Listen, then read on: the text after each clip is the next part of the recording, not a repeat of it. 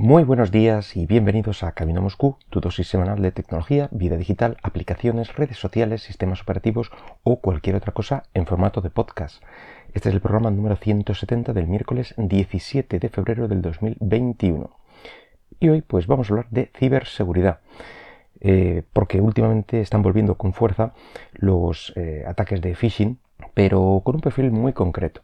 Normalmente cuando un ataque de este tipo mm, llega hasta nosotros, España o bueno, pues, eh, digamos que se está popularizando, pues intento por lo menos avisaros, bueno, pues principalmente pues, para que estéis, eh, estéis al tanto de él y, si os llega, pues que, no caigáis.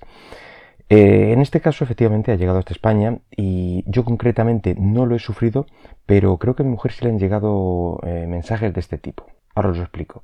Pero bueno, decir que como ya más o menos estábamos al tanto de, este tipo de mensajes, bueno, pues la cosa no fue mayores. Simplemente se borran los mensajes y punto. Bueno, pues se trata, como digo, de, un ataque o estafa por, phishing que mm, a mí particularmente me parece eh, el tipo de ataque más fácil de esquivar. Como digo, es borrar el mensaje y, punto. Basta, pues simplemente eso, eh, no clicar eh, por defecto a ningún link. Y digo ninguno, por lo menos no sin antes comprobar quién lo manda. El que te lo mande es alguien conocido y aún así el link eh, el, propio link y a dónde se dirige la URL que hay por debajo tiene sentido o es una URL desconocida. Eh, por ejemplo, mm, si, te mandan un link de una reunión de trabajo por, Teams, por Zoom, por Skype o por lo que sea, eh, el link que, viene en esa reunión pertenece a ese dominio de esa aplicación o es un dominio así muy, muy loco, lleno de números e historias que no tiene sentido. En este caso es un ataque más dirigido a los móviles Android, ya que el aviso suele llegar por, SMS. Eh, y ahora os explico cómo, va. Además, eh, tiene mucho sentido en la época actual donde el número de pedidos bueno, se ha incrementado desde el principio del confinamiento. Y bueno, pues en el contenido del, SMS nos avisa que tenemos un paquete a punto de ser entregado y un link de descarga con una supuesta aplicación donde podremos realizar el seguimiento. Por favor, si recibís alguno de este estilo, nunca, nunca, nunca pulséis el link. Ya hablé de algún ataque similar el año pasado que afectaba a la empresa de correos y en este caso, bueno, pues se trata de la empresa de, logística FedEx.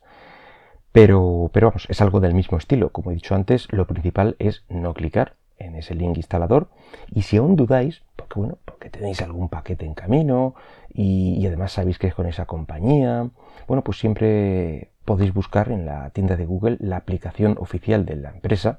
Ya digo, en este caso es FedEx, pero podría ser eh, Correos o la que sea. Y, buscar ahí vuestro, vuestro paquete si realmente lo, conocéis y estáis esperando alguno. Por cierto, eh, algo que también suele identificar estos mensajes, eh, por lo menos como sospechosos, es que suelen faltar algunas o, todas las tildes. No sé, es algo, es algo muy curioso. Debe ser que los cibercriminales no, no conocen bien la gramática o algo. En fin, que mm, una empresa que se precie no suele cometer errores ortográficos de este tipo y aunque bueno, puede llegar a darse, no es, no es algo indicativo, pero ya empecé a sospechar cuando, cuando lleguen de mensajes de, este estilo. Eh, el propio navegador, mm, que se abre por debajo, si aún así clicáis, nos avisa de, de que la propia aplicación que vamos a descargar es sospechosa. Por lo que ahí tenemos otra capa de seguridad que hay que ser un poco dejado para, darle siguiente, siguiente, siguiente, sin, ver ninguna de estas advertencias. Eh, claro, esa aplicación de descarga no está en la App Store, por lo que nos avisa que necesitas habilitar en la configuración el instalador de fuentes desconocidas. Y si aún así terminas instalándolo, te pedirá permisos sobre una serie de datos de tu móvil y si ya le das esos permisos, pues ahí ya es cuando estás perdido. Al parecer, eh, el teléfono quedará infectado con, un tipo de troyano de, tipo bancario que interceptará, por ejemplo, los SMS de confirmación que envíe tu banco para iniciar eh, este login en dos pasos o, al realizar operaciones. Pero bueno, también parece ser que roba contactos o credenciales que estén almacenados en el sistema.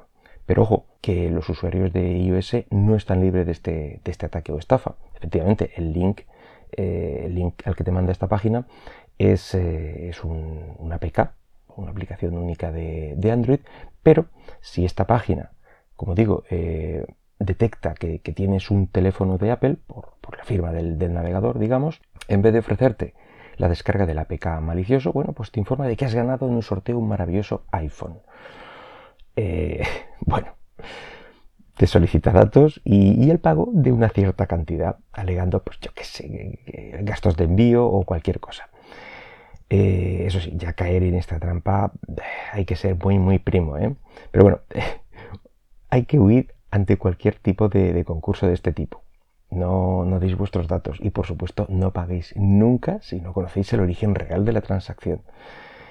Eh, si un día, por ejemplo, se os cruza una persona en la calle, aunque guarde la distancia de seguridad y lleve la mascarilla puesta y todo eso, y os dice que habéis ganado, pues eso, un iPhone, pero que tenéis que entregarle 20 euros con la excusa de, no sé, a que, a que no lo pagáis pues es lo mismo, es el mismo tipo de estafa, pasando al terreno virtual.